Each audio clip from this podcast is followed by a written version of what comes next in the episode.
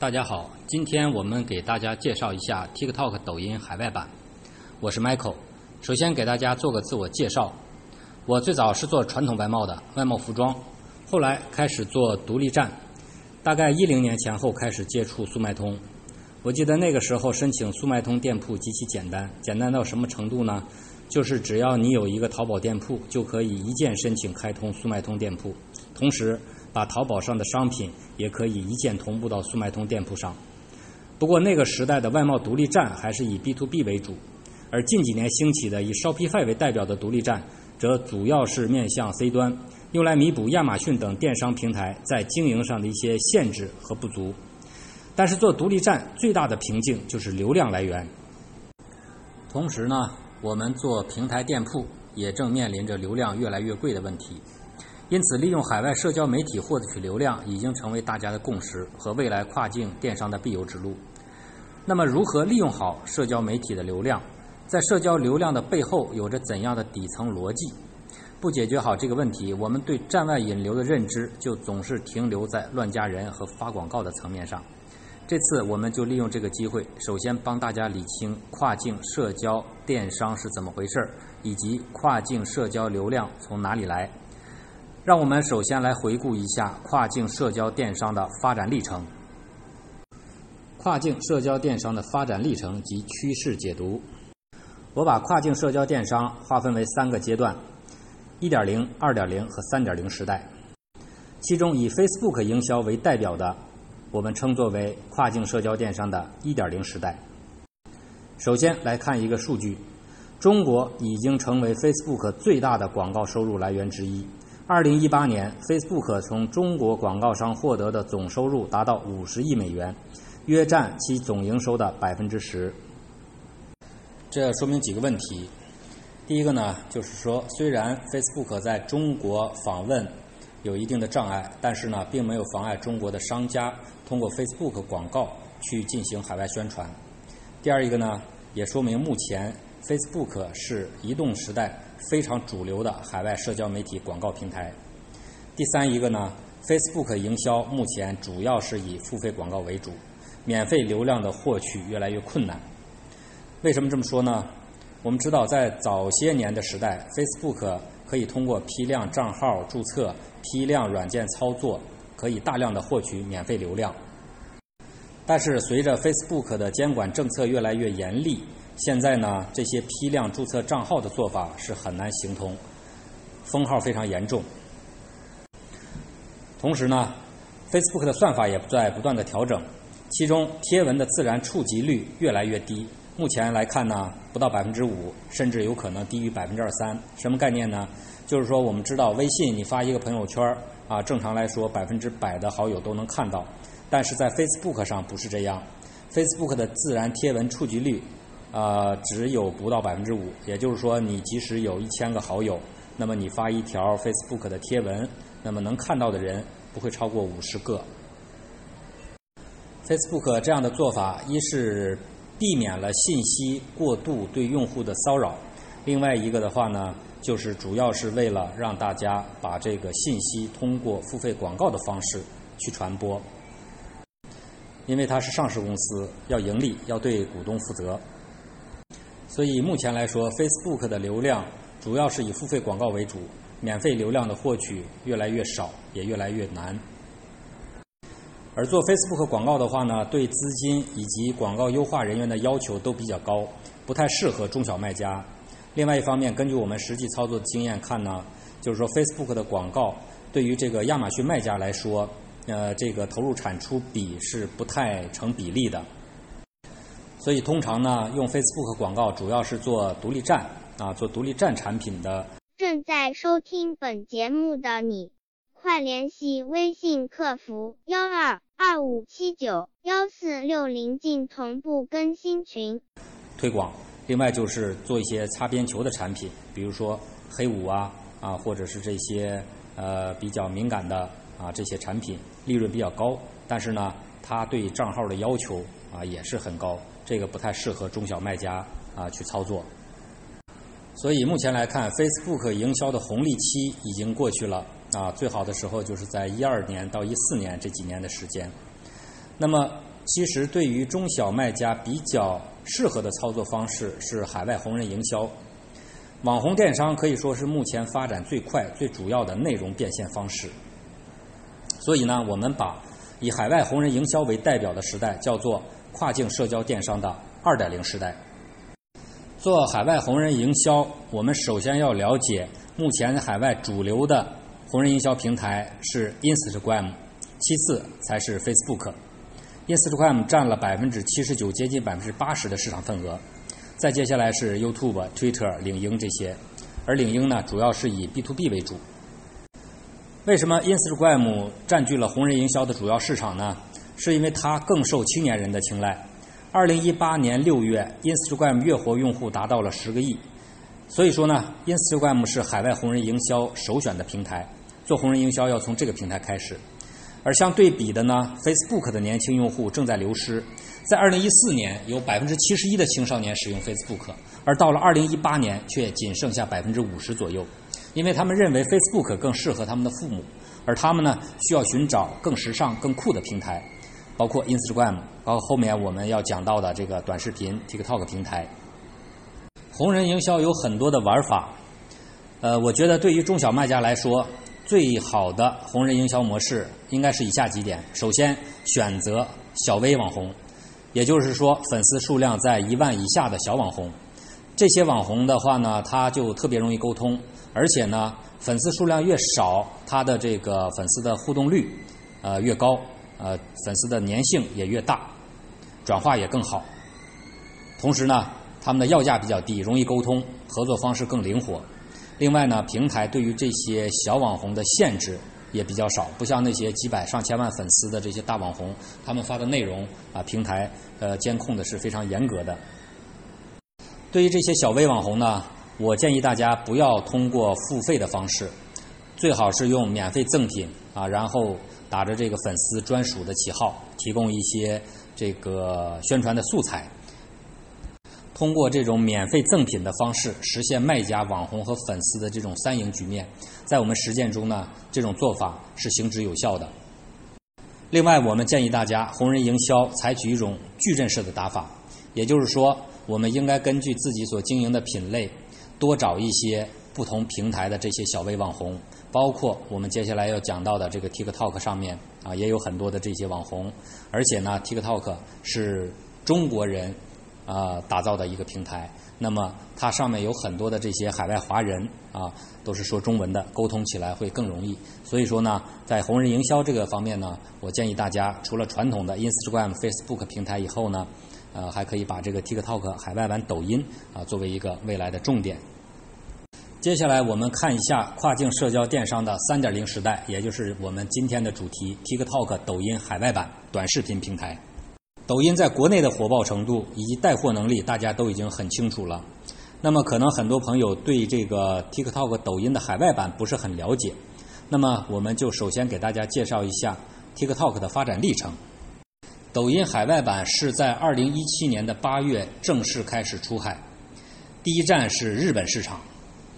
然后在2017年的11月，这个抖音的上家公司字节跳动收购了 Musical。点 ly 这个公司，那么这个 Musical 呢，它当时在全球有两亿用户，其中六千五百万是美国用户，而且很多是美国的青少年。值得一提的是，这个 Musical 公司，它也是一群中国人创办的。这群中国人最早呢是在美国成立了一个公司，然后呢创办了这样一个短视频平台，首先是在美国取得了成功。然后呢，在二零一八年八月的时候，TikTok 和 Musical 正式合并。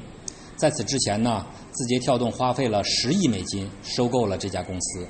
这个收购金额呢，跟二零一零年 Facebook 收购 Instagram 的时候的金额是一模一样的。那么合并之后呢，这个 Musical 就不存在了啊，所有的品牌正式统一为 TikTok，也就是抖音海外版。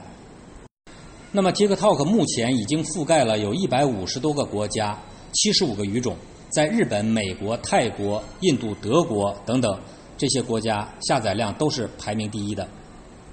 在二零一八年的十月，TikTok 超过了 Facebook、Instagram、Snapchat 和 YouTube 这些美国的这些应用巨头，成为美国月度下载量最高的应用。二零一八年十一月，Facebook 为了对抗 TikTok 的势头，也推出了一款短视频 APP，叫 Lasso。可见 TikTok 的这个发展已经引起了社交媒体巨头的关注。那么，根据字节跳动总裁张一鸣的设想，未来三年内，字节跳动要实现全球化，海外用户占比要超过百分之五十。那么目前呢，呃，抖音的海外版有两亿用户，啊，还不到百分之五十。那么我想，如果未来发展按照这个规划的话，如果 TikTok 海外用户占到了总用户的百分之五十，那么将是一个非常庞大的体量。我们做亚马逊，大家最关注的就是美国用户。所以说呢，如果说 TikTok 只是在一些第三世界国家排名靠前的话，那么对我们来卖家来说意义就不是很大了。所以说呢，我们重点来看一下 TikTok 在美国的下载量排行。从2018年1月 TikTok 开始逆袭，到了2018年10月，已经排在了第一位。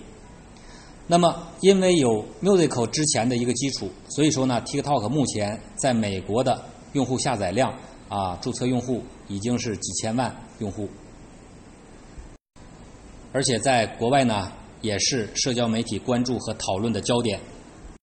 比如在 YouTube 上面，海外版抖音的视频，例如下面这个英国网友和美国网友的全拍视频，点击量都已经超过了八千万次。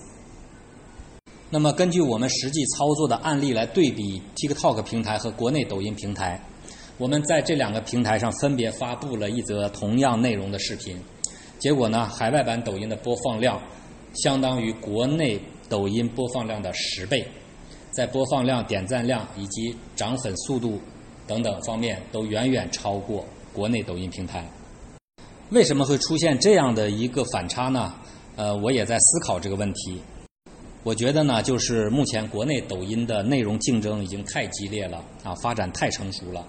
相反呢，国外的这个抖音平台远远没有达到国内的竞争程度，无论是从参与的人数，还是内容的发布的种类、数量、质量等等方面，都还处在萌芽期。所以呢，这对我们来说也是一个非常好的一个红利期。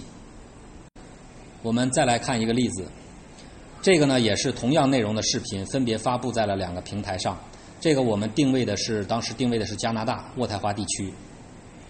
那么我们来看一下 TikTok 平台的播放量是十五万，获赞是两千多，一条视频带来了加拿大的粉丝是三百多个，而同样内容的视频呢放在国内抖音平台播放量只有五百多，获赞只有十个，这个反差是非常大的。再来看一个发布在日本的啊定位账号定位是在日本地区。也是同样的视频，那这个视频内容呢，呃，在日本的播放量达到了五十五万，那四十八小时之内我们统计的这一条视频带来了日本的粉丝是两百多，获赞是两千多，评论还有评论是五十八个，数据都是比较理想。那么通过上述案例和数据的对比，我们来总结一下为什么要做 TikTok。我们都知道，任何一个大的平台开始阶段都会有一个红利期，比如我们前面提到的 Facebook，在一二年前后，还有一四年前后的亚马逊，这个都是非常巨大的红利期。那么这个红利期呢，通常又分为用户红利和内容红利。用户红利期是指平台流量快速增长的时期，这个阶段呢，最容易以低成本获取巨大的流量。而内容红利期则意味着平台整体趋于稳定，开始进入内容取胜的良性循环，运气的成分越来越低。用户红利期的结束，往往意味着内容红利期的开始。我们对比一下国内和国外平台，就可以鲜明地感觉到，国内抖音目前正好是处于内容红利期，而海外恰恰还是刚起步的用户红利期阶段。在这种用户红利期，谁能？早点进入，谁就可以快速的完成原始积累，获取粉丝的成本低、速度快。而国内抖音呢，目前如果你没有持续的原创视频输出能力，是很难获得粉丝快速增长的。根据我们的实际测试，国内抖音的一些早期玩法，现在放到海外抖音平台上，依然可以行得通，而且增速很快。而这些玩法呢，对个人能力要求很低，所以我建议大家尽早进入。在后面的课程里，我会有非常详细的关于海外版抖音实操的内容讲解，以及一些呃视频的编辑、处理工具等等。啊，这些对于我们入门海外版抖音是非常有帮助的。结合国内抖音发展的历史和现状，我们来展望一下以 TikTok 为代表的海外短视频平台能给我们带来哪些思考和启示。首先，基于算法推荐的内容分发方式，流量不会被少数头部账号所垄断，新人有很多机会。这里面涉及到的是推荐算法，这个我们在后面的课程里会给大家详细介绍。现在大家只要知道，TikTok 它的算法跟我们以往所熟知的微博这些等等不太一样。也就是说，不管你有多少粉丝，那么只要你的内容受欢迎，你就有机会得到很多的推荐量。其次，TikTok 是现阶段最大的依然处于用户红利期的海外社交媒体平台以及粉丝获取平台。第三，国内抖音强大的带货能力已经充分的告诉我们，抖音将深刻改变电子商务的发展模式。第四，我们认为 TikTok 将发展成为一个庞大的社交生态，在国外甚至有可能超过 Instagram。为什么这么说呢？我们以印度市场为例。Instagram 在印度拥有七千多万的月活用户，而 TikTok 用户在短短的一两年的时间里，在二零一九年的一月已经超过了五千二百万，而 Instagram 在印度发展的历史要远远长于 TikTok。最后一点呢，随着五 G 时代的来临，视频特别是短视频对图文信息的冲击将会进一步加剧，所以短视频营销是未来跨境电商从业者必须。要面对的一个问题，我相信二零一九年的 TikTok 会像二零一二年的 Facebook 和二零一四年的亚马逊，以及像卫视之类的平台刚刚起步阶段的时候一样啊，是处在一个巨大的红利期，所以我们大家一定要抓紧。接下来我们再给大家介绍一下跨境社交电商的发展趋势。第一，私域流量。什么是私域流量池呢？对于这个概念，很多朋友可能不太熟悉。其实它探讨的主要就是流量的所有权和使用权的归属问题。所谓的公域流量，也就是平台推荐给我们的流量，那么我们只有使用权。比如搜索流量，比如亚马逊平台分配给你的流量，用完即走，无法沉淀。而私域流量呢，是具有所有权，可以作为我们私有的流量存储池。流量私域化是电商未来最大的趋势，这一点上，国内电商平台已经走在了前面。现在呢，在淘宝、天猫上购物，通常都会收到一张卡片，上面告诉你只要加店主微信就可以领红包。这就是典型的把平台上的公益流量转化到微信好友这个私域流量池里，再进行二次转化。而在跨境电商平台上，我们同样可以借鉴类似的做法，把用户吸引到我们的 TikTok 或者是 Facebook 主页上来。当然，我们没有办法用发红包的方式，我们需要选择更符合海外用户心理的方式和习惯做法。然后呢，把用户从平台转移到我们的社交媒体上进行二次转化。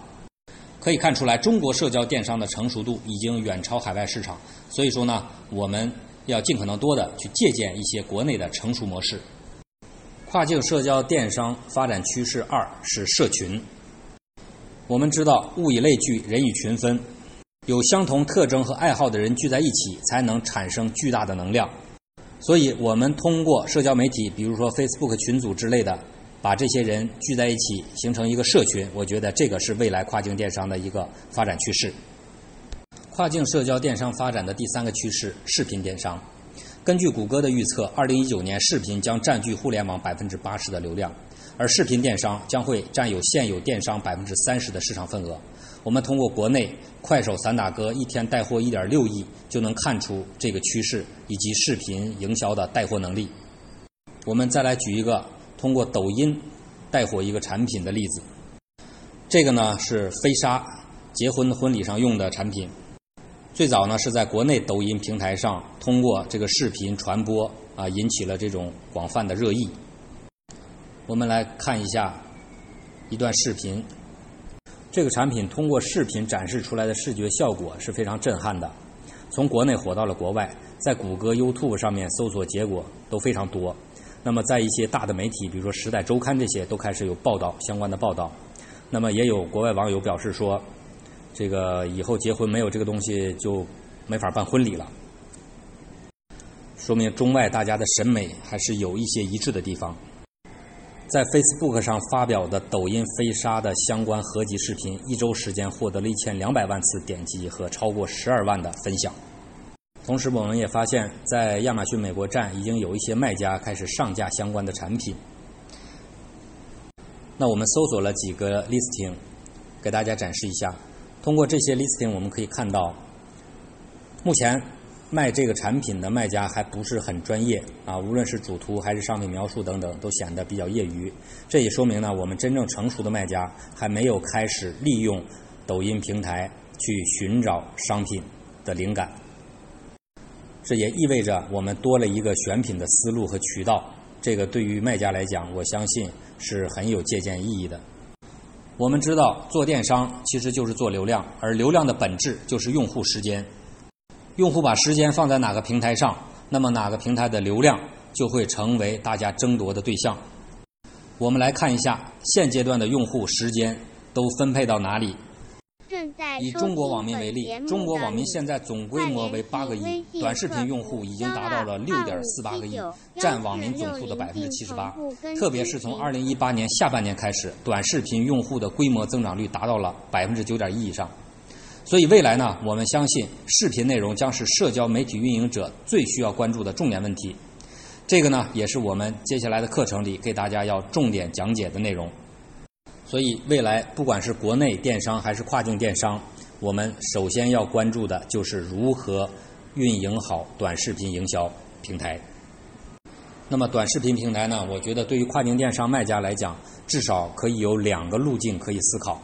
第一个呢，是可以利用海外版的抖音引流到我们的呃平台店铺和独立站上去。